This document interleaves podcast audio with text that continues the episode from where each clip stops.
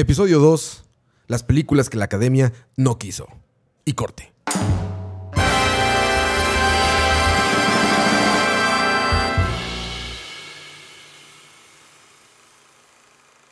Nueva ceremonia de los Oscars, otro año más, y muchos de los que nos gustan las películas nos quedamos esperando que nominaran más a películas que nos gustaron mucho, o siquiera una nominación. Probablemente algunas quedaron sin ninguna, o películas que nos parecieron muy buenas, quedaron solo con una o dos nominaciones, y obviamente no ganaron, entonces fue nada más casi como el premio de consolación de incluirlas. Pero cada año hay películas que la crítica especializada o simplemente lo que nos gusta el cine como nosotros, no les digo cinéfilos para que no suene como Homero Simpson con monóculo. Exacto, levantando el dedo todos. Meñique. Exactamente, levantando el dedo así, levantando el dedito así de, oh, oh, soy cinéfilo. Pero bueno, es, es una descripción correcta eh, y literal de cinéfilo. Pero bueno, ¿qué películas quedaron fuera de los Oscars? ¿O qué películas consideran que debieron haber estado ahí este año y no, las hicieron, no les hicieron caso? Sí, yo creo que todos los años pasa porque siempre existe como esta idea de que los Oscars solo nominan películas de categoría de Oscar, que son como películas de que sabemos que siempre van dentro de un gran director, un, actua- un actor muy famoso o algo así, y una historia que siempre como que va como al punto de lo que le gusta la academia, ¿verdad? Que siempre hable como de ciertos temas. Que curiosamente, yo creo que este año Everything Everywhere All At Once, que fue la que ganó, como que trae a romper un poco eso, tal vez, hasta cierto punto. Pero volviéndolo del tema de, de- de las películas de Oscar, yo creo que nunca vamos a quedar como saciados. O sea, yo creo que es imposible que, Sí, que las películas Es imposible que la academia le quede bien a todos. Es imposible. O sea, hay demasiadas películas, eh, y más que todo en un año como fue el año anterior, que fue como, ¿verdad? El, Como el regreso. el regreso, este gran comeback que tuvo el- la industria de Hollywood, más que todo, era imposible. Entonces, de fijo iban a quedar afuera muchísimas. O con las mínimas nominaciones, que tampoco esperábamos eso para algunas de las películas que sí, tal vez nos gustó mucho o creíamos que eran muy buenas Y o merecedoras. Y más después de lo que hablábamos la semana pasada. O sea, de, de películas que, están que consideramos que no debieron de haber estado adentro. Y estuvieron ahí. Y estuvieron estuvieron. Y hasta ganaron. Sí, algunas ganaron. fueron Y hasta sorpresa. ganaron sorprendentemente. Y Dani, lo que, lo que dice Dani tiene razón. A ver, hay que pensar que muchas de las películas que se estrenaron en el tiempo en el que podían entrar para esta Academia de Ujú. los Oscars fueron en lo peor de la pandemia. Se filmaron en lo peor de la pandemia. Sí, sí, O sea, cuando claro. Todo el mundo estaba cerradísimo, ¿no? Ujú. Sí, sí, Entonces todavía estamos viendo apenas la colita de las dificultades que fue Exacto. para el cine Sí, claro. seguir produciendo. Sí, todavía yo, o sea, recuerdo incluso cuando vi imágenes detrás de cámaras de Tar, todo el crew, hasta Todos. Kate Blanchett, siempre todos salían con mascarilla. Sea, estamos hablando que son películas que se filmaron a inicios del 20, eh, finales del 2020, 2021 probablemente, entonces de en plena pandemia. Y ya por fin ya este 2022 yo creo que ya que, te- que está, ya terminó fílmicamente, se podría decir. Con los Oscars es casi como que el cierre del año. Sí. Entonces ya podemos empezar a ver qué viene para el 2023, que es probablemente todo lo que se inició a filmar el año pasado. Pero las películas que pasaron desapercibidas, de me gustaría como... Yo creo que como lo dijo muy bien Roa la semana pasada, hay un, hubo un gran elefante en la sala. Hubo una gran película. Casi literalmente. Que, casi Literal, literalmente. exactamente. que yo creo que fue la gran ausencia porque no solo lo opinamos nosotros, sino que yo creo que hubo mucho culto detrás de esa película. Sí, claro. Sí, sí. como lo fue Babylon de Damien Chazelle. Que, bueno, Damien Chazelle lo conocemos por eh, lo que fue su gran clásico. Bueno, Whiplash fue como su primera peli que logró llegar a los Oscars. No le fue tan bien, pero fue como la que lo, lo puso ahí. Pero fue La La Land, en la cual lo disparó, que fue toda esta situación, no sé si se recuerdan de que le entregan el premio Sí, a la mejor confusión. película y después fue no, esta no es, es Moonlight, entonces todo eso. Y Damien Chazelle se vuelve, creo que es todavía el director más joven en ganarse el Oscar.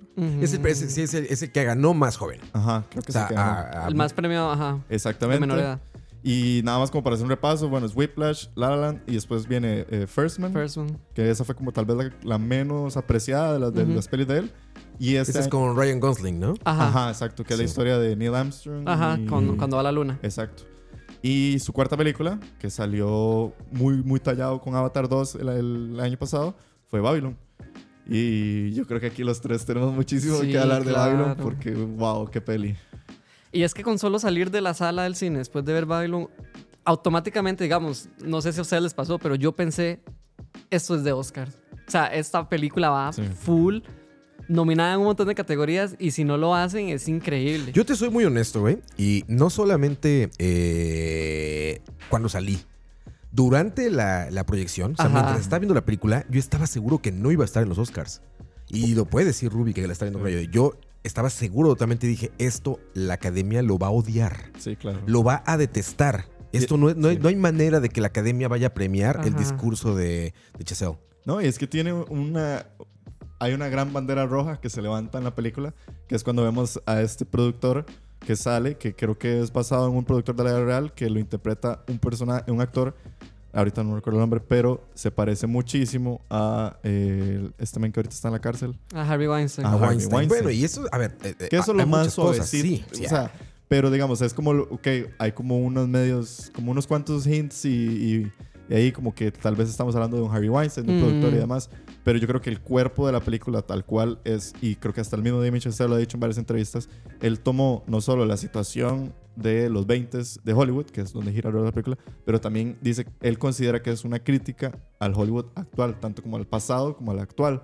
Es decir, él está viendo reflejado que como en ya 100 años después, porque estamos hablando que ya estamos 100 años después de, eso- de que Sí, sí. sucede la película, la industria sigue muy, muy parecida. Siguen habiendo todo este manejo y tergiversación detrás de los productores, Sí, claro. el manejo de, la- de Ahora- los mensajes que se quieren Ajá. dar, quién es el que está jalando las cuerdas. Entonces, yo creo que por eso es que la academia dijo como no podemos, no podemos hacerle un spotlight a esta película porque refleja todo lo malo de nosotros. Ujú. O sea, era como muy obvio que, que yo creo que lo que vos decís. Sin embargo, yo, o sea, a pesar del tema, yo creo y considero que han habido películas con temas más conflictivos y que sí han sido espoteadas. Pero no viniendo, creo, de la voz de quien venía en esta ocasión, güey. Sí. O sea, a ver, hay que pensar. Eh, para empezar, a ver, eh, eh, Babylon es una historia ficticia. Sí. ¿no?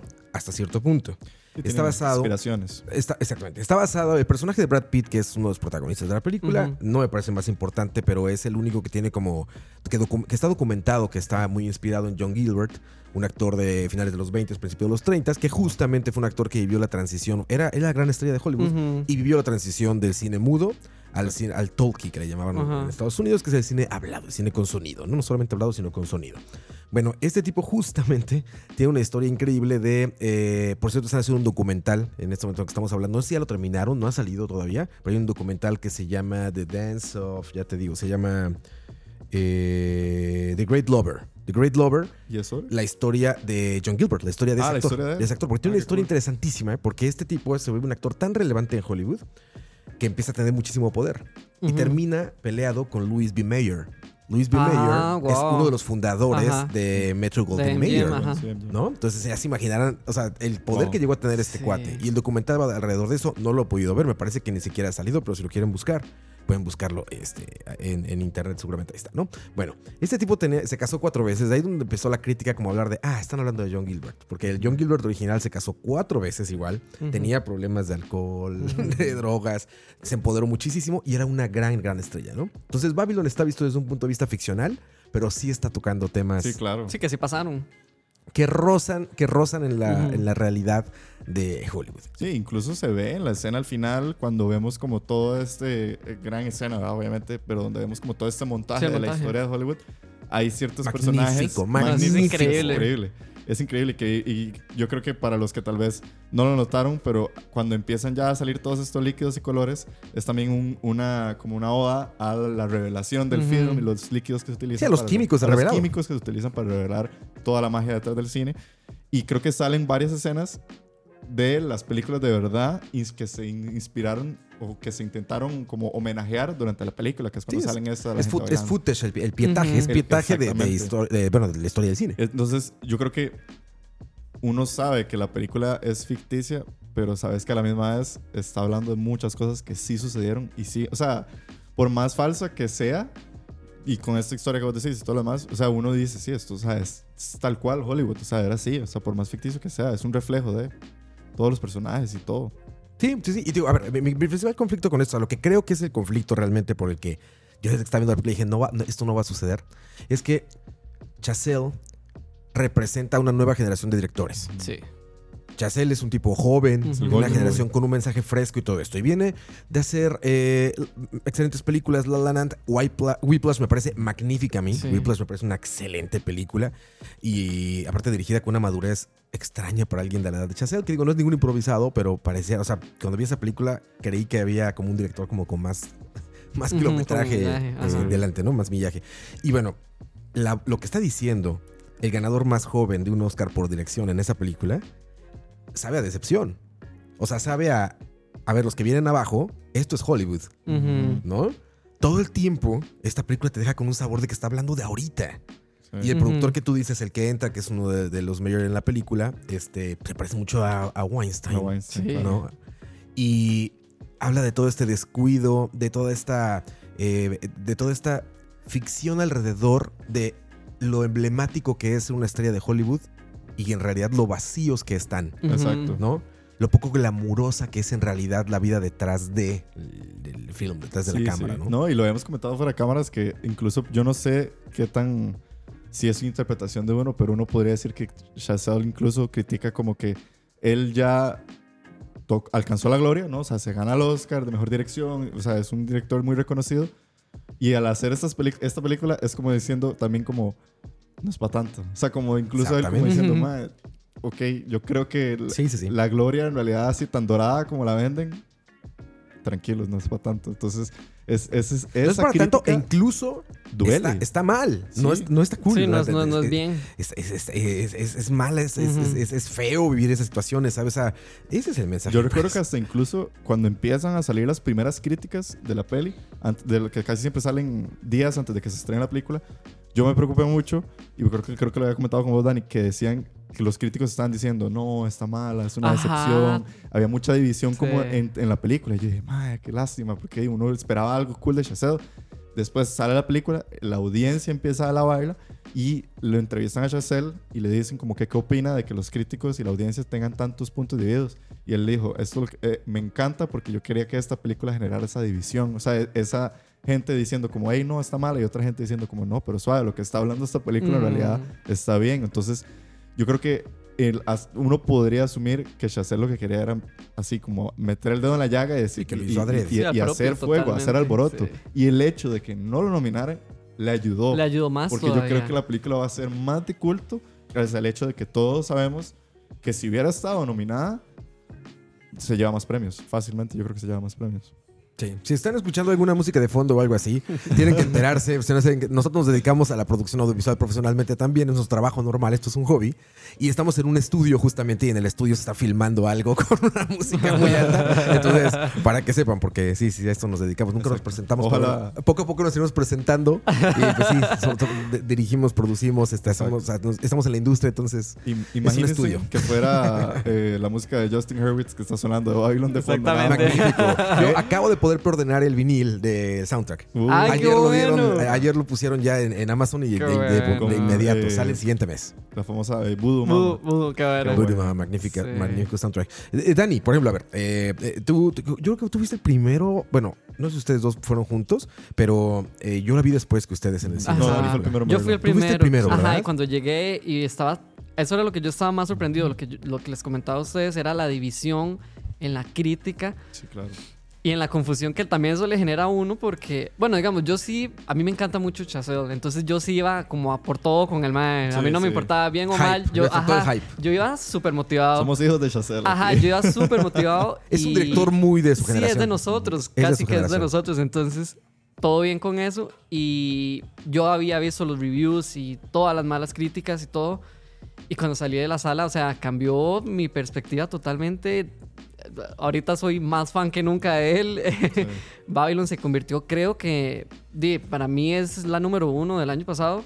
Ujú. Y me duele mucho no haberla visto en, de los Oscars, pero obviamente se entiende por qué. Y... Bueno, estuvo nominada para música. Ajá. Y Fue que el- lo perdió. Salió un Y lo perdió ahí. increíblemente, no. Eso Sí, es muy perdió- controversial, sí. Estuvo nominada para música, para diseño de producción, que también lo perdió. Ajá. Y Vestuario, vestuario. vestuario. Esas tres perdió, categorías, todas perdidas y nominadas. eh. Este, pero sí, totalmente. Entender totalmente ya después de ver la película de por qué es el tanto odio de, las, de la prensa, de la crítica, de las. De, de todos los, los del renombre de Hollywood, los críticos, y luego ver la opinión de los demás, de la gente como nosotros, Claro. los que aman el cine, los que disfrutan, la amaban. O sea, la aman. Para ellos fue de las mejores. Entonces es como un poco conflictivo de esto. Pero también se entiende, obviamente, por qué. Y, y, y pues nada, pero sin embargo Babylon es... Para, para ustedes, está más arriba que Everything All at Once. Sí. Pero fácil. Totalmente, Diego. Pero años. Digamos, yo que amo Everything, así que fue así, pero es obviamente por lo más emocional, por Claro. cómo me hizo sentir. Obviamente las dos películas me hicieron sentir di, pues emociones totalmente diferentes. Sí. El peso emocional que carga Everything es muy diferente al de Babylon, pero yo sé objetivamente que Babylon es mil veces mejor, en mi Sí. opinión.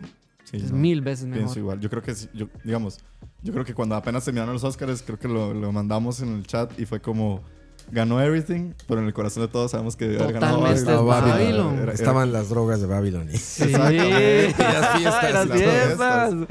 Pero es que sí, o sea, yo siento que a mí me pasó igual, o sea, terminando la película, yo ya, creo que yo la vi ya post nominaciones, entonces yo ya iba incluso como diciendo, como lástima que no está nominada, entonces yo más bien iba esperando, yo venía incluso decepción, no decepcionado, pero digamos, para mí First Man no fue tan buena. No, pero es que Entonces- incluso, perdón, no es ni siquiera de Chazelle, él solo la dirigió. Ujú, sí. Él le dan el guion y es como, tome, hagas Diri- esta sí, peli. exacto. Entonces, tal vez no mete mucha mano en- Exactamente, y entonces yo decía como ojalá no sea otro First Man, oja- y yo ya Ajá. sabía que no estaba nominada a Mejor Película, entonces dije, bueno, y vamos a ver qué tal, a ver por qué es que no la nominaron. Y más bien cuando salí de la sala yo dije, no, pues esto es- esta película es brillante, o sea, me pareció genial, más bien fue donde empieza todo este movimiento de decir, ok, ¿por qué no está nominada esta película? Y hay una escena que yo creo que es súper, así como de las más obvias, donde hay un, un, un- un señalamiento a Hollywood, que es la escena en la que están todos los productores reunidos, que está nuestro personaje, el actor mexicano, que está... Sí, Diego Calva. Diego Diego Calva. Que, que- que- otro Diego a Hollywood. Otro más, Diego Luna. Diego Luna y ahora Diego Calva. Sí que los Diegos.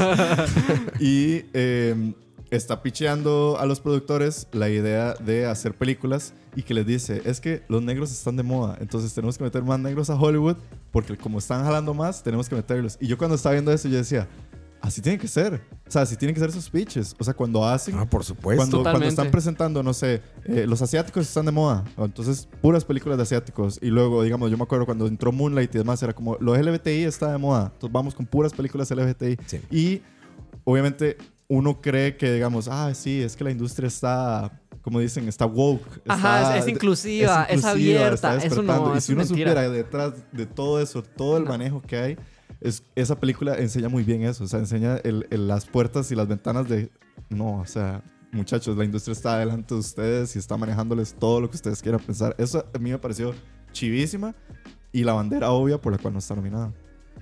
Sí, tiene. Mira, a, ve- a veces esto, digo, yo, yo todo, todo el tiempo estuve convencido de eso y me estaba fascinando. Y yo, a ver, igual llegué con mucho hype como. Dani. No tanto por, por La me gusta mucho. Sí, la. Sí. Eh, probablemente la, la Pero bueno, a ver, a, a mí desde que vi el, el cast, originalmente iba a ser Emma Stone. No iba a ser este.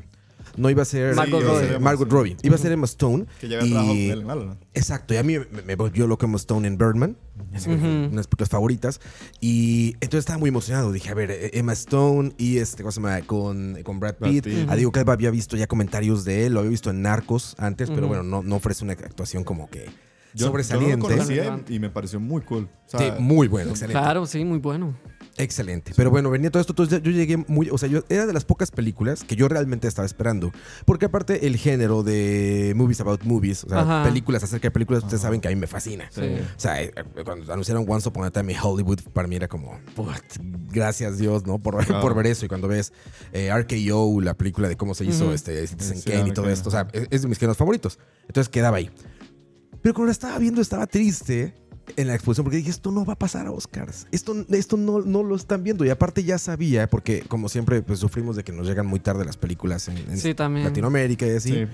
Ya había visto de que había sido un fracaso en su primer fin de semana en Ujú, Estados Unidos, Sí. que fue en Per- Navidad. perdió plata. Sí, perdí plata. No, espérate, ahorita todo di el dato, es una locura, ahorita que estoy investigando. No, perdió dinero, este, es como cuando tú sales ahí, a, se te cae un billete. No, esta sí se fueron, pero con todo. Pero bueno, se, se estrena una Navidad, ¿no? Se estrena el 23 Ujú. de diciembre y en ese primer fin de semana esperaban, ya esperaban un fracaso, pero esperaban un fracaso de 5 millones eh, en Estados Unidos y ganó 3.8 en taquilla. O sea, todavía quedó menos de que lo que esperaban.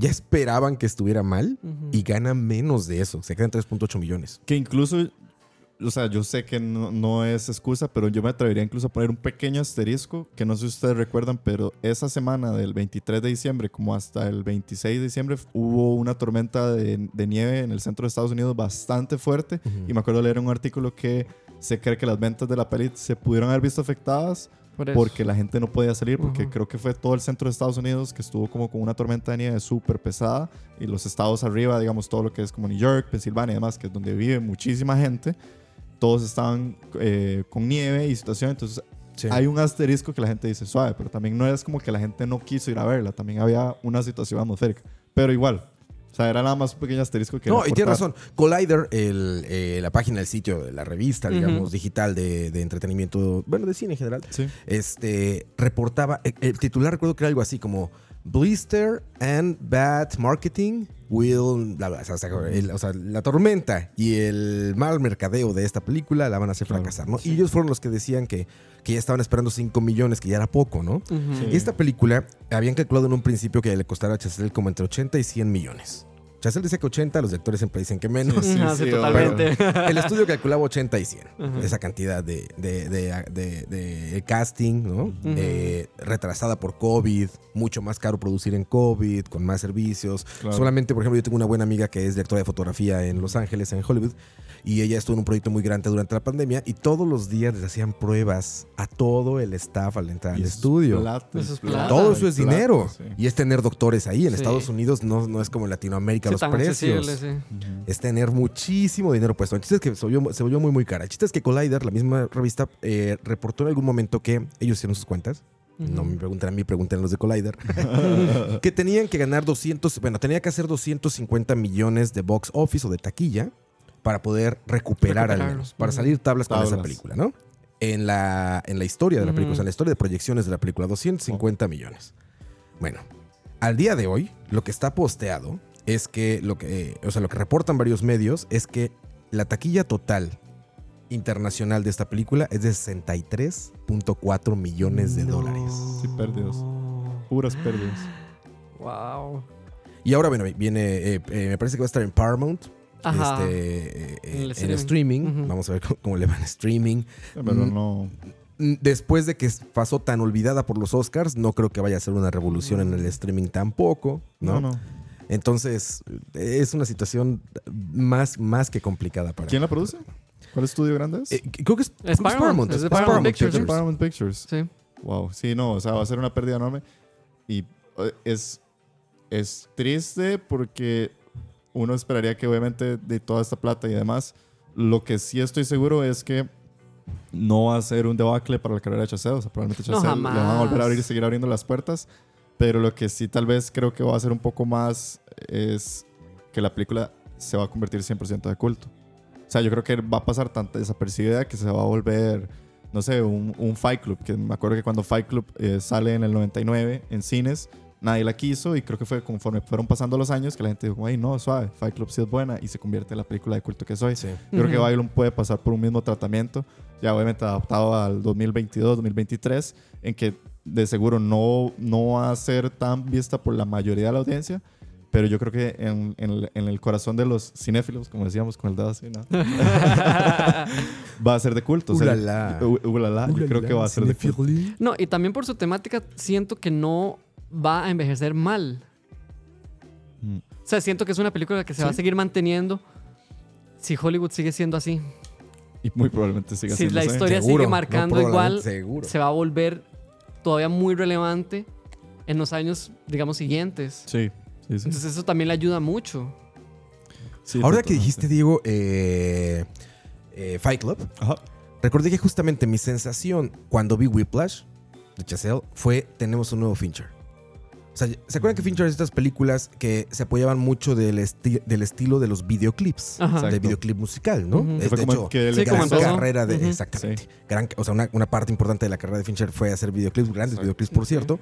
Y recuerdo cuando vi Whiplash, dije, qué cool que viene otra persona a tener un estilo audiovisual de este sentido, haciendo una buena película con un buen guion, no solamente como un videoclip que es una, una, un conjunto de cosas estéticas, de cosas, este, ¿no? Eh, o sea, un conjunto de efectos visuales, estéticos y cinematográficos. Aquí había fondo, había una película de- abajo. Entonces me parece, y qué interesante que ahora que dices eso lo pienso y digo, o sea, que pase Babylon en este momento así, puede ser justamente como un indicador de lo que, lo que puede pasar en el futuro con la carrera de Chazelle, ¿no? Sí. O sea, que, que- que venga un comeback, que venga una, una vuelta de Chazelle con una película después de que se vuelva de culto, no en la, la corriente principal y no en la sala, sino que se vuelva de culto entre la gente un poco más clavada, la que busca más cine independiente, todo esto, y que entonces vuelva a la carrera como pasó con Fincher, que después hizo esta maravillosa Social Network, Social ¿no? Network, sí, claro. la red, ¿Se llama redes sociales? ¿Cómo se llama en español Social Sí, Network? la red social. red La red social, la red social. Exacto. Entonces, este. Hasta ahí hay como, como cosas que unen. Y es que yo creo que historias. ya, o sea, post Oscars, post 2022, post Babylon, ya por lo menos yo, yo estoy ya diciendo, ok, vamos a ver las noticias eventualmente a ver en qué va a seguir trabajando Chazelle, porque ya uno ya quiere como, mae, ¿qué se te va a ocurrir? ¿Qué, qué, qué vas a hacer? ¿cuál es el que siguiente decís, paso? Exacto, ¿cuál es el siguiente paso? Ya Que nos pase su versión de celular, güey. Eso sería sí, increíble, Eso, eso es súper cool. Ese dato es muy chiva. Eh, Sí. para la gente que no lo vio, como Babylon se filma en pandemia, Chazelle en su casa con su esposa y con eh, Diego Calva. Calva, eh, encerrados en O sea, pandemia. el Diego Luna Verde. El Diego Luna Verde. Diego Luna Verde. con Diego Calva encerrados en su casa en pandemia.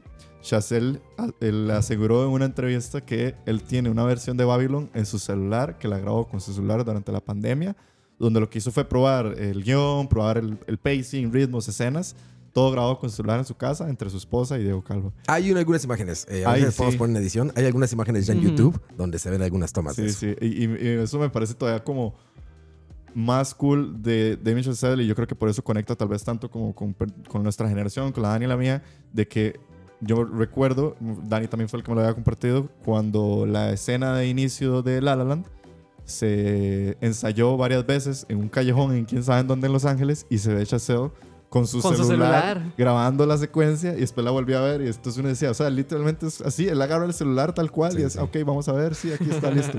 y pensar que Babylon se hizo su pacing, se, se mejoró todo su guion y sus, sus, sus mo- movimientos de cámara con un celular, es donde uno dice, wow, sí, es uno de los nuestros, diríamos. No sé, o sea, como que... Es la nueva generación de Es un directores. conecte, Sí, claro. Muy claro. prácticos, apo- apoyándose a la tecnología y no renegando de ella como, como Tarantino, como Scorsese, como otros directores de la vieja Los escuela. ¿no? no digo Ajá, que ajá. esté ni bien ni mal, pero estos directores dan un, eh, una practicidad distinta ¿no? Exacto. al cine. Exacto. Sí, su forma de trabajar tal vez es, es Y- lo que hace que uno se conecte con él. Exacto, y yo creo que las cosas que también yo más eh, valoro de Damien Chazelle, y creo que la gente lo podría notar en sus pelis, es que también él tiene una afinidad enorme por el jazz y por la La música. música. O sea, en general, sus películas, por ejemplo, las tres que él ha escrito él, que son Whiplash, La La y esta, son súper musicales, son muy rítmicas, todas las escenas, las secuencias, el pacing, todo va como a un ritmo de una música, que obviamente él ya hizo una gran relación con Justin Hurwitz, entonces ya ellos se entienden muy probablemente, ya saben qué quieren, incluso hay muchos TikToks y, y demás, lo leí en un TikTok, eh, de que la composición, la música de Babylon tiene ac- acordes, tiene notas, tiene secuencias de música que son las mismas que de La La Land. Ajá. Incluso hay una teoría de multiversos, de Everything Everywhere, no, pero de una teoría de que el universo de Babylon es el mismo universo de La La Land. Pero ya la gente se pone a especular. Sí, no, ya eso es clavarse mucho, Exacto, pero... exacto. No, eso Pero sí, cuando eso uno, la- está pero pero- brutal, pero cuando uno ve la película y sí escucha, sí, sí le puede agarrar uno como... Sí, hay notas. Ajá, hay notas y uno dice, esto suena como a esta de La La Land. Exacto. Esto es muy similar a esta. La Sí, eso Land". sí es estilo. O sea, Sí, eso, sí. eso Sí. tiene que ver más con el estilo del, del director, Sí, ¿no? sí, Exacto. su Es- marca. es- y eso me parece muy cool. O sea, yo siento que el hecho de que él sea tan rítmico, tan como con su afinidad por la música, también lo vuelve muy interesante. Y me recuerda mucho a la relación de, otra vez, bueno, no sé, por pura curiosidad, pero de Fincher con eh, estos que son de la banda muy famosa, como de, de Grunge, que después hicieron música. De Reznor. Eh, ajá, de Trent Reznor. Reznor y Atticus. Ross, que también tienen muy buena relación con Fincher. Entonces uno dice, qué curioso, que todos los directores eventualmente empiezan a tener como su relación con ciertos músicos y con, con ciertos artistas y compositores. Pues ves Spielberg con Spielberg, Williams. Eso, es lo que, que eso es- iba, los veías ahorita en la ceremonia y Ahí era así están, como, sí. ahí están los dos pegaditos. Y ahí yo no sé cómo John Williams sigue, o sea, ojalá que se mantenga vivo. Bueno, a ver, eh, eh, Steven Spielberg se, volvió- se convirtió en el primer director nominado, creo que en cinco décadas distintas. En, cin- En cinco décadas ha estado nominado él. Wow. Ok, bueno, sí, mis respetos. Estamos hablando obviamente de Steven Spielberg. Pero sí, o sea, yo creo que, que Babylon es definitivamente esa peli que pasó desapercibida por el 2022. Yo creo que se va a convertir 100% de culto. Ojalá, ojalá se lo Y, merece. y Y de nada, a ver qué pasa con Chazelle más La adelante. ganadora en los corazones de todos. La ganadora. La ganadora de nuestros cocoros. Ahí, fíjate, yo, cuando, yo tenía una teoría ahí que después me falló. Porque eh, ven una escena eh, muy al principio cuando llega Margot, Margot Robbie. No son grandes spoilers, si no la han visto, no se preocupen, no son grandes spoilers, nada. Pero bueno, llega Margot Robbie a una fiesta. No les voy a decir cómo ni por qué, pero termina en un cuarto donde le pregunta: ¿Tienes drogas?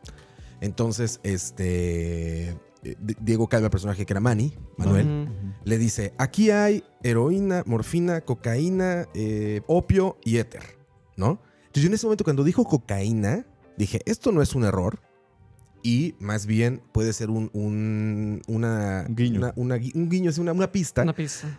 de que está hablando más del presente que del pasado, ¿no? Y bueno, resulta, busqué la historia de, de la cocaína y no, sí, eh, el primer consumo, digamos, como documentado está alrededor de 1880 y tantos. Yo tenía esta idea de los 80 en Estados Unidos, ¿no? Ajá, O sea, Sí, más, más, más reciente. Sí, desde, desde los colombianos llevándola a Estados Unidos ya en los 80 del siglo pasado y así. Y no, sí está desde el siglo XIX, de- desde finales del siglo XIX ya estaba esa droga ahí, ahí afuera. Entonces, no, mi teoría estaba equivocada totalmente, pero sí, es, es- es co- es correcta con el tiempo. Sí, claro. Y ahora vamos a tener Cocaine Bear en las salas. Más explícito que es. no, y que sí lo mencionamos. O sea, en, en los Oscars, como que ya la cocaína es un juego. O sea, Ya, todos esos ya. chistes, una Así como, Sí, Ah, está es película. súper normalizado. Sí, es como, ah, sí, la cocaína. Y es como, ok, bueno, está bien, pero Sí, qué locura, ¿eh? Qué locura. muy, muy loco. la Terrible presentación la del oso. Fatal. verdad. Highlight, para mí el highlight fue Jenny. Jenny. La- la- la- el burrito enano. O sea, El burrito, increíble. Y que siguiera, bueno, no, mejor no digo nada, spoiler, Sí. pero bueno, que saliera es increíble. Y mm, yo creo que en general, si tuviéramos que hablar rápidamente nada más de los Oscars, yo creo que fueron unos Oscars otra vez bien. La semana pasada hablamos de que siempre hay sorpresas, de que siempre hay algo raro, de que siempre hay Ujú. algo que sorprende. Yo creo que más bien estos fueron bien, no hubo accidentes, como el chiste de Kimmel al final. Eh, fueron unos Oscars que recuperaron cierta audiencia. Creo que Roa, incluso ayer estábamos Sí, hablando. ayer estuve leyendo el dato. Eh, tuvieron más audiencia que de los del año pasado, incluso durante y posterior a lo de la cachetada de, De Will de Smith. Smith. Que uno pensaría Pero- que eso debe haber sido un pico. Imagínate, siempre pasa. Yo que yo, o sea, trabajé muchos años en televisión. De hecho, ahí empecé hablando de cine en la televisión. este. Veías los ratings minuto a minuto que se le llama. Te van poniendo las audiencias minuto a minuto en unas computadoras enfrente donde tú estás eh, dirigiendo un programa. Y tú puedes ver ahí cómo no es coincidencia esas subidas. Sí. O sea, si pasa algo y suben, ¿no? Como que la gente se avisa de cierto modo. Ah, se avisa lo que está pasando en tal canal, lo que acaba de pasar. Entonces la gente lo ve. Y bueno, el chiste es que el resumen de esto, para no aburrirlos, es que estos Oscars tuvieron más audiencia que incluso la- la- el momento de la cachetada de, de Will. Smith el año pasado. Entonces quiere decir que les fue muy bien. Y, y es bueno para todos en realidad. O sea, que la academia esté a gusto, que los ratings se mantengan y que Hollywood haya tenido un buen 2022 nos da a esperar un muy buen 2023, ojalá. Sí, y más que este año se siente como muy refrescante por, después de dos años de ceremonias muy aburridas por la poca oferta de películas. No sé, películas muy escuetas tal vez, muy light para lo que estábamos acostumbrados. Entonces, de fijo para el, pues, para este año se espera, o sea, la barra está muy en alto Claro. otra vez. Sí, A- Ahora, tal vez al final, si, si nos da chance, yo tengo una lista de proyectos o películas que se espera que vayan a salir en el 2023 como para motivarnos un poco porque ya, di ya, o sea, ya el 2020, sabemos que el 2023 arrancó hace rato, pero casi siempre los Oscars es como ese momento en el que uno dice, ya, aquí se cerró y abrimos portillo nuevo a ver todo lo que viene. Pero quería igual, como para seguir continuando con el tema de películas desaparecidas, saber de parte de ustedes qué otras pelis consideran ustedes del 2022 que pasaron desaparecidas. Mira, a ver, yo tengo, yo tengo un asunto ahí. Eh, no pasaron repercibidas porque estuvieron eh, nominadas, Ujú. pero me parece que sí eh, hicieron menos ruido, tuvieron menos audiencia, etcétera, de lo que se merecían. La primera es Banshees of Inisherin, que en español le pusieron los fantasmas de, la, isla. Los espíritus, Los de, la espíritus isla. de la isla, Los espíritus de la isla. Banshees of Inisherin. Está muy difícil el nombre, no los Sí. culpo si no lo habían escuchado así. Pero bueno, esa película yo no la esperaba en lo absoluto. Me enteré, por, me enteré de ella por las nominaciones, literalmente. Ujú. ¿no? O sea, Ujú. esta, esta película dije, Colin Farrell, dije, qué bien, qué bien, qué bien es este cast, ¿no? Lo revisé y dije, ah, ok, es el de siempre. O sea, son este, ¿cómo se llama? Eh, Se apellida el otro bueno, ahorita les digo. El apellido del otro actor siempre Ajá. lo olvido. Soy el peor con los nombres, pero bueno. Eh, no la esperaba, la veo y fue una gratísima sorpresa. La música me fascinó. Después estaba leyendo un libro justamente ese fin de semana y leí ese libro eh, escuchando el soundtrack que está en YouTube si lo quieren buscar. No es la mejor calidad, pero ahí está el soundtrack. es- dura como una hora de, de esta cosa llama de, de soundtrack de, todo el- de todas las canciones que ponen ahí. Y increíblemente bueno, la verdad. Y me pasó un poco con The Whale, que también sí la esperaba por todo el ruido que hicieron, ¿no? Sí, Aronofsky, claro. Bren- Brendan Brendan Fraser. Brendan Ajá. Fraser y esto que le encanta a Hollywood, que es que los cambios físicos y un actor venido a menos, que bla, bla, bla, bla, Exacto, bla. la historia del actor, sí. Entonces no la estaba eh, esperando demasiado emocionado, pero sabía de su existencia a diferencia de Banshees of Inisherin. Y cuando vi The Whale, fue una gran sorpresa para mí. Fue, fue- fue realmente, o sea, estas dos películas, bueno, y Woman Talking, fue un buen- muy buen año, debo Sí, decir. claro. Para mí, para mi gusto fue un muy buen año. Pero eh, esas dos películas particularmente eh, eh, me trajeron recuerdos de, de ver películas que tenía mucho tiempo. Llevo 10 años más que ustedes, básicamente, Ujú. en este asunto.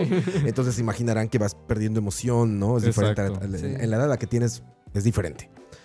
Me volvieron a emocionar. Me volvieron, volví a encontrar una- un, un cine eh, que me pareció que está escrito de tal manera que, que atrapa audiencias exigiéndoles un poquito más. Que no te permite quedar atrapado si te volteaste al celular. Que no te permite quedar atrapado si Ujú. estás como pensando en otra cosa. Mejor quítala. O sea, es un cine que te dice, mejor quítame y regresa al ratito. Cuando estés, cuando estás cansado en la noche, te dice, no me veas, ¿no? Cuando estés fresco. Prepárate un cafecito o ver a sal, lo que sea. Y cuando estés fresco, ¿me ves? Eso me gustó mucho de esa sensación de esas dos películas. y mucha tenía rato. atención. Sí, Y tenía rato que no lo sentía, porque evidentemente tienen que ser más complacientes porque la competencia es durísima. claro. Se hace más cine que nunca en la historia. Entonces tienen que hacer como cosas que, que agreden mucho a las audiencias. Y me pareció que estas dos películas llegan a decirte como, a ver, relájate, guarda tu teléfono, no Mm. existe Twitter, no existe Instagram, no existe nada de todo esto. No, no hay redes sociales. Y disfruta esta película. Y esas dos me parece que no pasaron desaparecidas porque estuvieron, pero Ajá. creo que merecían más. Merecían más. Para vos merecían más. Ok. Sí, yo, bueno, yo con Banshees, a mí, pues, creo que lo que más resaltaría, yo creo que fue las actuaciones. O sea, eso fue como, o sea, Colin Farrell, la, la actriz que hace a la hermana de Colin en la película, que de hecho estuvo nominada y yo siento que debe haber ganado. Pero eh, la actuación de ella es increíble. Se llama Kerry Condon. Ajá, Ajá, Kerry Condon. Kerry Condon. Y yo, pues, sabía que el, el director era el que había hecho Three Billboards Outside Ebbing, Missouri. Ujú. Entonces yo esperaba como algo como en esa nota. Yo también. Me gustó más Three Billboards, pero igual esta de Banshees creo que lo que resaca todo es eso. O sea, son como esas actuaciones y el, y el lograr hacer que de una temática, de algo que podría ser tan aburrido como una amistad en una isla donde no sucede absolutamente nada, pero aún así te mantenga como... Bueno, estás haciendo una guerra alrededor, ¿no? Eh, Ajá, claro, sí, el es- contexto pero- social, digamos. Exacto, pero digo yo, o sea, como que yo durante mientras veía la película yo decía que lo, qué loco vivir en una isla donde literalmente no pasa nada, donde todos los días es, bueno, ¿qué? Vamos a echarnos una birra, una cerveza. y Una día siguiente- pinta que se ve deliciosa. Estas pintas enormes, ¿no? Así. Y, y entonces ahí es donde yo digo, ¿qué? Que hay un mérito porque de verdad, a pesar de que un lugar en el que no podría suceder nada, sucede mucho. Y es como la, la- la frase de, de pueblo chico, infierno grande. O sea, yo sentía que era eso, como que todo el mundo estaba conectado, todo el mundo sabía qué estaba pasando. Entonces, cada vez que sucedía algo, la forma en la que las, en las personas se interrumpían era como, usted escuchó esto, y usted escuchó sobre esto, y esto sobre esto. Entonces era como, madre, qué, qué congoja, ¿no? Porque como que todo sucede y, y todos saben lo que está sucediendo. La escena, la brillante escena de, de la señora que es súper chismosa del supermercado, que quiere Ajá, saberlo todo. Era como, que qué feo. O sea, qué feo ese mundo. Y creo que está muy cool la representación que logra hacer el director en, en esta, en Banshees. Y para, para mí, digamos, de los highlights de, de, los, de las películas que estuvieron en Oscars, que siento que me decían más, fue Woman Talking. O sea, yo creo que Excelente película. eh, Muy eh, buena. es, es, sí. es de esas pelis de mucho texto, de que no, o sea, desde que arranca la película hasta que terminan, hablan y hablan y hablan y hablan, y, y muchas personas, desde el narrador y muchas personas.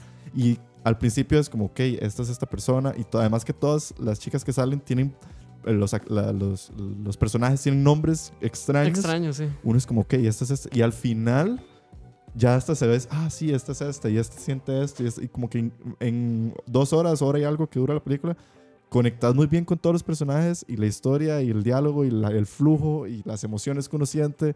Yo, creo que Women Talking, yo creo que fue de, de las que no estuvieron tan así como en el, en el foco de mis favoritos. Acabo justamente de revisar mi rapidísimo acá porque quería ver con quién estuvo nominadas, porque, porque ganó. Sí, y yo se los ganó puse, estábamos, estábamos Ajá, guion platicando ahí. adaptado. Ujú. Estamos platicando en el chat y yo les puse que me ponía muy contento eso, Sí. porque esa, esa, esa- esa- me hizo un magnífico guion, ¿no? Pero fíjate, a ver, estuvo nominada con All Quiet on the Western Front, la película alemana, de guerra, que también le fue Sí. muy bien, le fue muy bien, mejor de lo que yo esperaba. Este, Glass Onion. No entiendo qué hace Glass Onion, pero bueno. Tampoco. Es extraño y porque yo... se supone que eran películas eh, basadas, Sí, es una Ajá. adaptación. Es una que sean adaptación. adaptaciones, pero esa, las, la serie de Glass decía como cuando, lo- cuando muestran el reel que dice es, es creada por... Ay, el de la segunda de Star Wars que fue super odiado, es... Bueno, este señor, y decía, basado en los personajes creados por Taka Taka Taka Taka. Y yo decía, pero, Es por eso. pero ¿eso qué significa? O sea, no es, Es un una libro. adaptación de un libro, claro. Pero entonces él sí tiene un Supongo libro. que de es un libro. Hay que Ok. buscar, ahorita buscamos aquí rápido. pero Supongo. bueno. Pero Glass Onion sí vi la película, desgraciadamente. Y, Por dos. Sí. No debe haberla Sí. visto. No, es de que es ahí. Ryan Living. Johnson, ya me acuerdo, es el director. Ryan Johnson, ok. Eh, eh, Living, no la, no la vi, la verdad, de Kazuo Ishihiro. Y Top Gun Maverick. O sea, imagínense, ¿no? O sea, era, era como si no ganaba, así iba a ser así como. Una cachetada Sí, de por favor, no. Por suerte ganó. Excelente película. Sí, Yo la recomendaría sin duda alguna. Tienen, Sí. tienen que ver esa película. Muy buenas actuaciones. Hasta la fotografía me pareció interesante. Este granero, estas situaciones. E- Sí. Eso es Y algo. como gris toda la peli. Sí, exactamente. como muy... desaturado. Ajá. Como muy light. Eso es algo, perdón, rapidísimo, regresando a lo de The Whale, ¿Sí? que, que, que- que vi que me fascinó y que por eso se, se los quiero contar. The Whale se desarrolla toda en este departamento, ¿no? Donde está este eh, eh, Brendan el maestro, Brendan Brendan Fraser, maestro este de Idaho, que es maestro de literatura y bla, bla, bla. Y magníficamente, eh, Aronofsky muestra todo el millaje que trae de director, muestra todo el talento y el colmillo que trae y decide poner un aspecto, una relación de aspecto de 4-3 Ujú.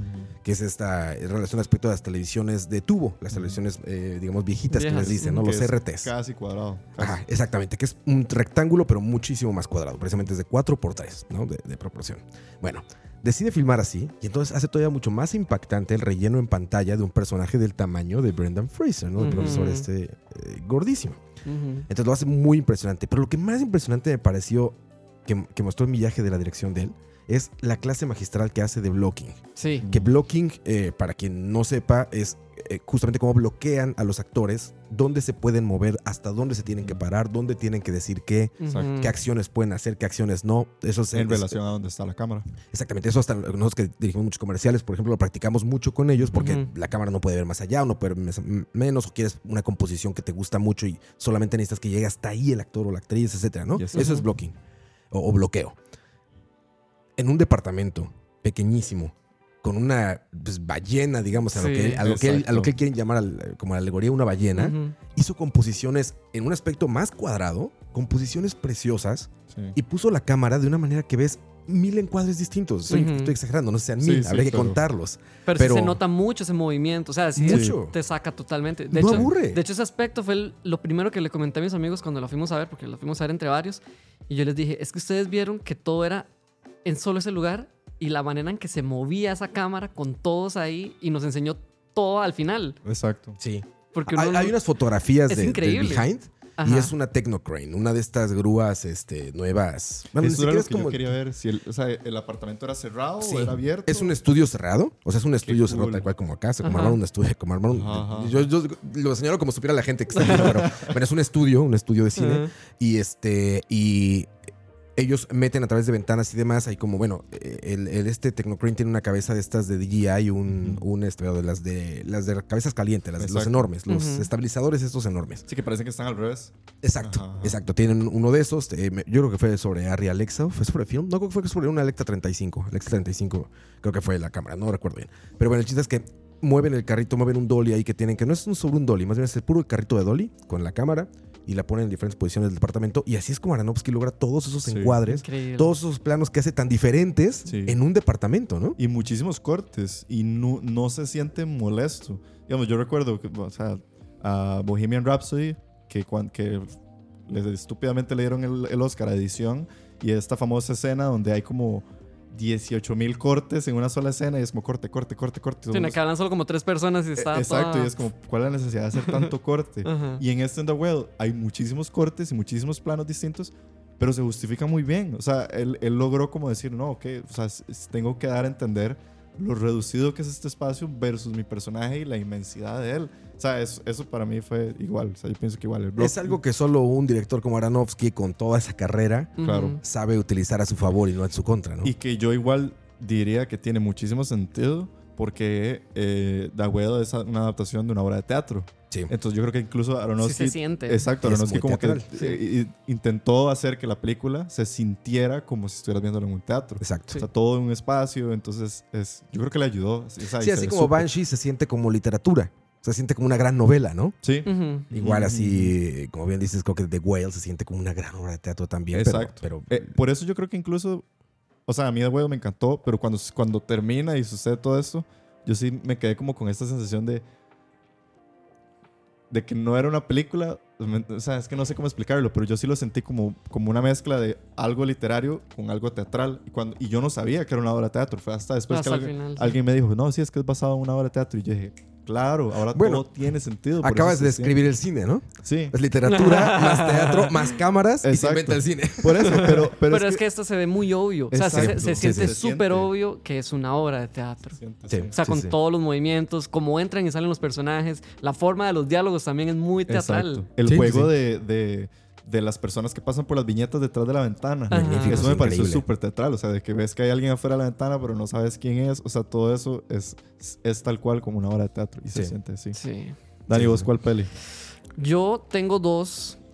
Para seguir con la línea de los Oscars, este, a mí me impresionó y en serio todavía no lo he superado un poco, pero Tar fue Sí, wow. increíble. Siento que Wow. no tuvo, no sé si la, el mercadeo o el ruido que merecía, porque es una muy buena película. Y como les conté a ustedes también, yo venía con la idea de que a Michelle le iban a dar el Oscar a Mejor Actriz y sí, al final se lo lleva.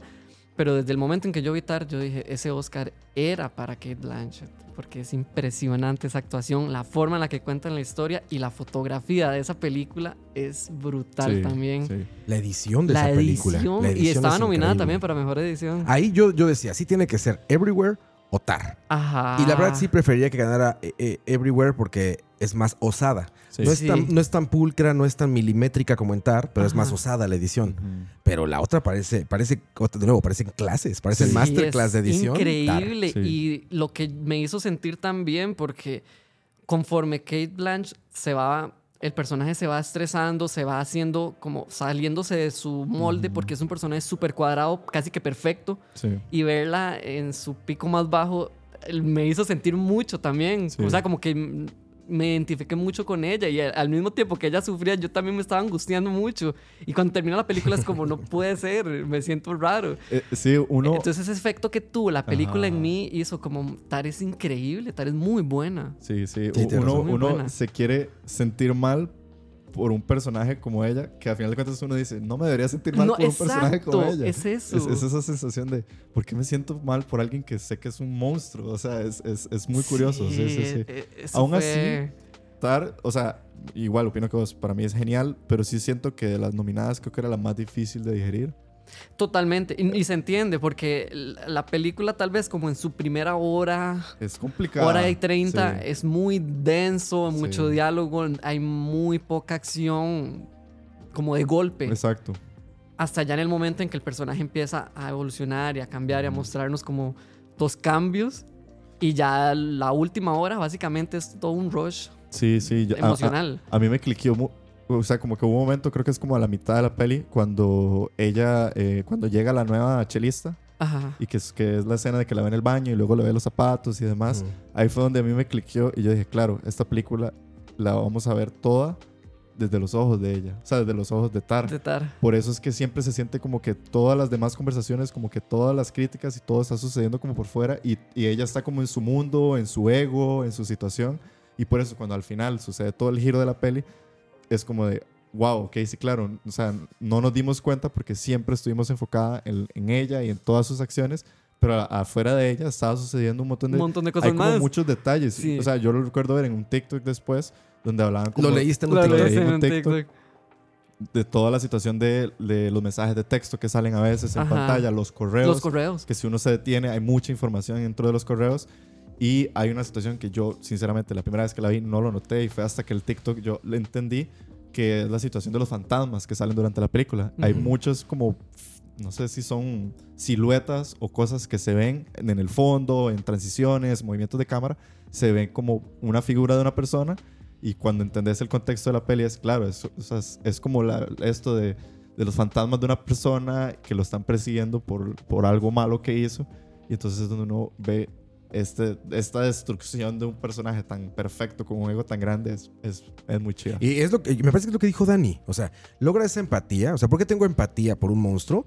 ¿Por qué? Porque un buen guion lo que hace es transformar a un personaje durante el guion. Si el personaje Sí. no Sí. transforma y si tú como audiencia no te transformas o, o sales igual, fracasó la película. Claro. Y en esta, creo que eh, como pasa en algunas otras películas también de este tipo, de las biografías, todo esto, la de Jobs, por ejemplo, no la de Aston Culture, No, no, la, la, del 2015. Ajá. Exactamente. Eh, vas- ves la transformación de Kate Blanchett, que es una diosa de la actuación. Sí. Es una- y ves cómo se va transformando. Entonces, eso, por más mal que, por más mal que haga ella, por más mala persona que sea, fuiste partícipe de esa transformación. Y eso te Ujú. genera empatía, ¿no? Sí. Estás viendo cómo se está convirtiendo en una pantalla y cómo, y cómo es tan, tan enfática la película en decir, o sea, se llama Tar. ¿no? Es como ella, Exacto. yo, yo, yo. Sí, es que toda la ella, película es yo, el ego Es de ella. ella, Es el ego de ella, es el ego de ella, es el ego de ella y al final, paz. Eso es, es genial. Sí, de acuerdo, Dani, de acuerdo. Esa película Sí. pasó desapercibidísima. Sí, siento que no recibió la... Es que yo creo que es por lo difícil de digerir. Sí, yo, yo entiendo que también no es como tan... Sí, tan fácil de digerir, pues, como para todo el mundo. Sí. Pero sí, sí me hubiera gustado que tuviera como su highlight, porque sí es muy buena. Y una ya que es totalmente por fuera de los Oscars, que la disfruté mucho y me gustó mucho y siento que también estuvo muy bien, que fue Nope de Jordan, De Jordan Peele. Peele, Nope. Claro. No la vi, ¿sabes? No la he No. visto, tengo que verla. Es, es, es chida. Sí, es muy buena y, y yo entiendo que por su género ese tipo de películas cuesta mucho que, que se metan como en, en, en esos premios, pues, pero en aspectos como ya de la producción, como fotografía y, bueno, incluso hasta las actuaciones son muy buenas. Sí. La de Kiki Palmer es una muy buena genial. actuación. Sí, Sí, sí, sí. siento que, que no pudo haber estado ahí en los Oscars y no, y no ocurrió. Sí, eh, eh, Jordan Peele yo creo que va a sufrir de este fenómeno de, de que, de que su primera película fue súper alabada, que fue Get Out, Sí, que Get los Out. Oscars, que gana el Oscar al guion. Y después de eso yo creo que le, le- le cuesta como volver a retomar como tuve una gran película, entonces saca Us, no le va tan bien, y ahora saca Nope, que le va bien. sí, le va bien, en sí realidad le va fue bien, una peli muy bien. Pero, la- pero las críticas tal vez la pasan desapercibida. Sí. Entonces es, es como extraño porque yo pienso igual que vos, o sea, que siento que Jordan Peele es muy buen director. La forma- yo tengo un- una afinidad enorme por las películas de suspenso Ajá, es que te gusta, sí. Y entonces Nope era como además toda esta trama de los alienígenas y el suspenso y demás. Me pareció genial. O sea, esa peli ojalá los que la vieron en el cine porque wow. Fue o sea, una experiencia, en realidad, en el cine. es un ride. Sí, es totalmente. O sea, siento que no es lo mismo verla. en- yo sé que no nunca va a ser Nunca lo mismo verla en el mismo. tele, pero esa peli es toda una experiencia. Por el sonido y la imagen en el cine es brutal. Yo siento que en eso también, en el sonido, la forma en la que suena el, el antagonista de la película, Ajá. por no spoilearlo, pero el, el antagonista de la película produce un sonido que da miedo y claramente es un sonido que seguro se hizo en algún estudio, yo no sé qué mezclaron o qué cosas, pero suena tan feo, tan feo. Que, que hasta se me eriza la piel. O sea, yo me recuerdo estar en el cine y es de ese sonido perturbador que uno dice, uy, no, es, es, es pesadilla, tal cual. O sea, es una peli de pesadillas. Y concuerdo igual, yo creo que no pudo haber estado fácil ahí entre las pelis que a la misma vez sufre y no sufre de haber sido nominada. Yo creo que no es, es de culto, yo creo también. Sí, o sea, se Jordan Peele culto se- o sea, es- totalmente. está como haciendo este tipo de pelis que la gente que va a ir conociendo el estilo de Jordan Peele va a decir, ah, sí, me gustan las pelis de Jordan Peele, por más que no sean de críticas y- o de alta o peli de Oscar, porque su estilo es muy marcado. Y si uno ve Get Out, si uno después ve Us, si uno ve Nope, ya se ve su estilo y su que le fascina el suspenso y lo misterioso y todo esto. es Muy Sí, chévere. y tampoco es como este tipo de cine de suspenso clásico o que uno espera también como o muy gráfico o Ajá, no. más bien él juega como con otras cosas. Es más como muy psicológico en realidad. Sí, sí, sí, sí. Es, es, Sí. Se le agradece el- el- que siga siendo atrevido, ¿no? O sea, eh, yo lo conocí por Key and Peele. eh, Claro. Ajá. Los sketches magníficos que Sí, hacían en Comedy comedia. Central. Y te digo, eh, pude ver Get Out, me gustó. Eh, es la única que he visto de él. Pero por las reseñas que he leído, porque sé de qué van las películas, todo eso, pues me parece que es un cineasta atrevido. Sí. ¿no? Sí. Pudo haber estado muy cómodo en la comedia y pudo haber hecho 50 películas de El Doctor, no sé qué. Y, salada, y no, se fue a hacer un género que es muy complicado, un género de nicho que, que me parece que está renaciendo. Les platicaba en el podcast pasado. Yo creo que en general el cine de género está renaciendo. ¿no? Series como The Last of Us y todo esto muestran que no están muertos los zombies o no están muertos los, ¿no? Ajá. O sea, ahí, ahí el cine de género puede seguir, puede seguir como teniendo su... Sí. El cine de monstruos, digamos, hay, hay un género ahí que está perdido, ¿no? Ya. Me acuerdo Cloverfield, que Ah, Cloverfield sí, también cierto, estuvo, de alguna manera, este... Chazelle. Creo que le estuvo ¿En metido en el? Project Cloverfield. Sí, Wow, no ahorita sabía. me parece que estuvo metido ahí. Pero bueno, ahí está Dan y, y sí, yo digo, yo no, no- la verdad no me gusta mucho, no o sea, Get Out no me causó demasiado, Ajá. entonces por eso ya no le seguí, pero me parece que es valiosísimo Sí. que haya directores así, atrevidos. Sí, totalmente. Hay, eh, hay como para rescatar tal vez algunas opiniones de la gente fuera de que nos siguen en redes, recordar a la gente que nos pueden seguir en, en Instagram, que nos pueden seguir en TikTok, en Spotify. Oye, agradecerle a la gente que 600 mil y tantas reproducciones Ah, en, sí. en un TikTok. en un TikTok que hicimos 600 mil y tantas reproducciones, 50 y tantos mil o 60 y tantos mil me gusta, no sé cuántos cientos de comentarios, o sea, lo viralizaron, se los agradecemos muchísimo, llegó Sí. muchísima gente, espero que les siga gustando el programa. Porque, Sí, no, porque de- no lo esperábamos. No, para nada. Para nada lo esperábamos. Pero por eso quería rescatar. Ojalá que nos sigan en, en las redes sociales y en Instagram. Vamos a intentar hacer como cada cierto tiempo preguntas, como para ver qué opina la gente sobre ciertos temas. Y bueno, aprovechamos y preguntamos sobre esto mismo, sobre el tema de películas que pasaron desapercibidas. Aquí tenemos a, eh, a Homoka que nos puso que Barbarian, una película del 2022, dice que fue la mejor película de terror en muchos años. Entonces también eh, lo quería rescatar porque ahorita que estás diciendo eso de los géneros, Sí, del cine de género. del cine de género. Y yo quiero rescatar que del de terror, el año pasado tuvo dos grandes pelis, que son X Ajá, y, y Pearl. Que, wow. Y que hoy vi la noticia que la tercera, que es Maxine, ya la van a grabar en abril. Uy, me salió la justo hoy me salió la noticia, también quería hablar de eso. Sí, y me no, parece claro. también que para ese este, resurgimiento Del terror, del sí. terror, esas tres, bueno, en este caso, X, que fue la única que vi, me encantó. O sea, Sí. me pareció muy bien y yo no soy fan de ese tipo de películas y me gustó Y muchísimo. sí son muy... O sea, ahorita que estabas comentando, Oscar, de, de, de, de eso del Oscar, renacer. que, que. Oscar. Oscar que dijiste. ahorita que estás comentando del renacer del, del género y, y de los- del, del cine de género, sí, me, sí dije como qué curioso, porque sí recuerdo que del 2022, por ejemplo, también otra peli que es muy de género, no la he alcanzado a ver, pero sí escuché que fue para algunos muy favorita del 2022, que fue Prey, que no sé si ustedes alcanzaron a escuchar algo sobre Prey, Claro, sí. Sí. que fue Sí, sí. una peli que eh, era como un- una especie de homenaje a las películas de Predator, Ujú. de la clásica película de Arnold Schwarzenegger y demás, pero como ambientada como con una situación como de, eh, de indígenas en Estados Unidos y demás. Y es una peli súper como de acción, como homenajeando a lo que fue Predator la primera y tuvo mucho conecte con la gente que les gustaba ese tipo de películas. Entonces yo siento que Prey también es una peli, la, la tengo, no quiero decirlo porque me pueden censurar, pero la descargué en, en aguas piratas. pero la tengo En ahí y la, quiero ver desde hace tiempo porque sí he escuchado muy bien de esa peli y, y sé que es como de esas películas como de género, de cierto tipo de acción que pueden estar cool. Y es del año pasado y vale la pena rescatarla. Sí, sí, sí. Muy, muy excelente año en general. La, Bueno, no hablamos de los Oscars, creo que no había necesidad de muchos programas que están hablando ahorita del resumen de los. Oscars, pero parece Sí. que a los tres nos gustaron, ¿verdad? A los tres Sí. Sí, nos pareció una, una buena ceremonia. Claro. Eh, sí coincidimos en, en que todo bien en realidad. Exacto. Sí, sí, a, a mí no, me- no me parecía la mejor película Everywhere, se los dije, pero me parece que es una buena película y me parece que a lo mejor que podía pasar para los Oscars porque es una película que en el consenso general de las cosas, Exacto. la mayoría de la gente puede decir, la vi y me gustó y valía la pena que fuera mejor Sí, es como película. el punto ¿no? medio del año. Exactamente, es como una, es una buena concesión así de, bueno, ni tú ni yo, que gane Everywhere.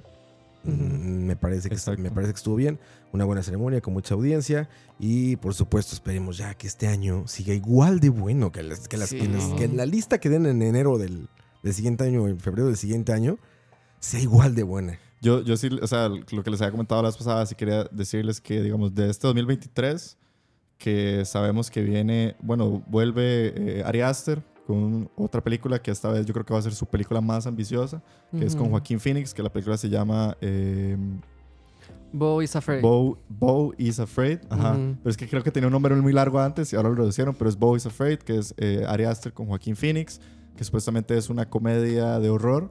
Entonces vamos a ver qué tal. Eh, Robert Eggers, que también es famoso entre el cine indie, que el año pasado The Northman, que para mí fue espectacular y pasó súper desapercibida.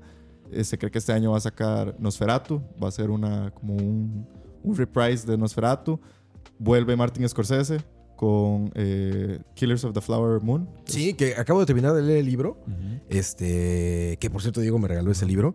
Y puta, ya estoy emocionadísimo por esa Sí. película. Es un gran libro, entonces seguramente puede ser una gran película. Sí, sí, y, y la peli está en producción desde hace creo que más de dos años, porque recuerdo el primer Steel donde sale Sí, Leonardo sale DiCaprio, y, y- y Ajá. provocó este efecto de Whale. Ajá. De cómo se ve tan diferente, Sí. qué le Exacto. hicieron y bla, bla, bla.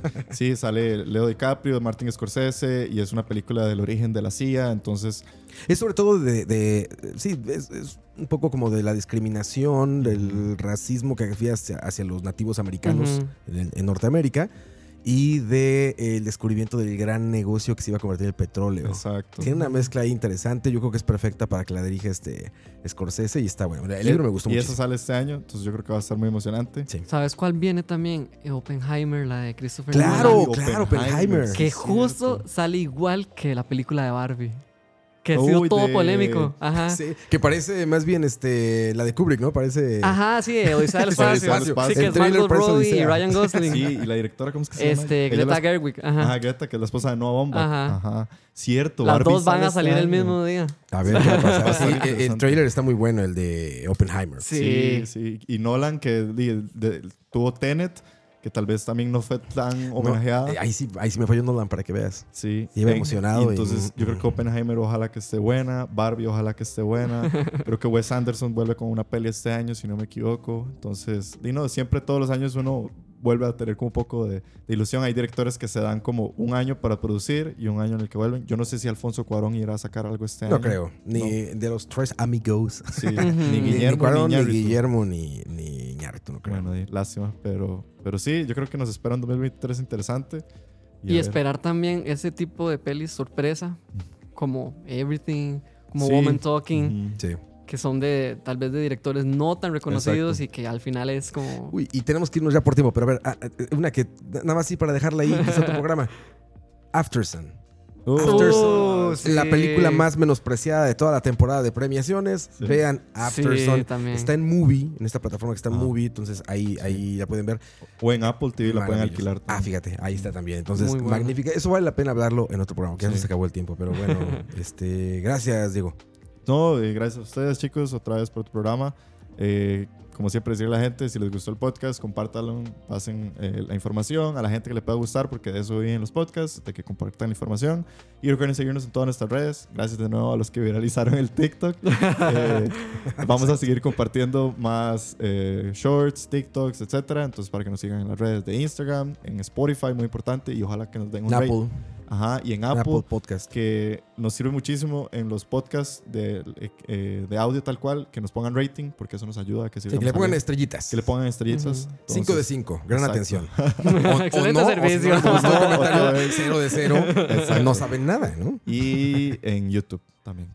Dani, gracias. Sí, gracias a ustedes y a todos los que nos escucharon y nos vieron y que nos sigan en todas las redes como Mi Corte Podcast, se escuchen en Spotify y en Apple también. Así es, gracias a todos. Yo soy Oscar Roa, este es Dani y Diego Robert. Nos vemos en el siguiente programa y corte.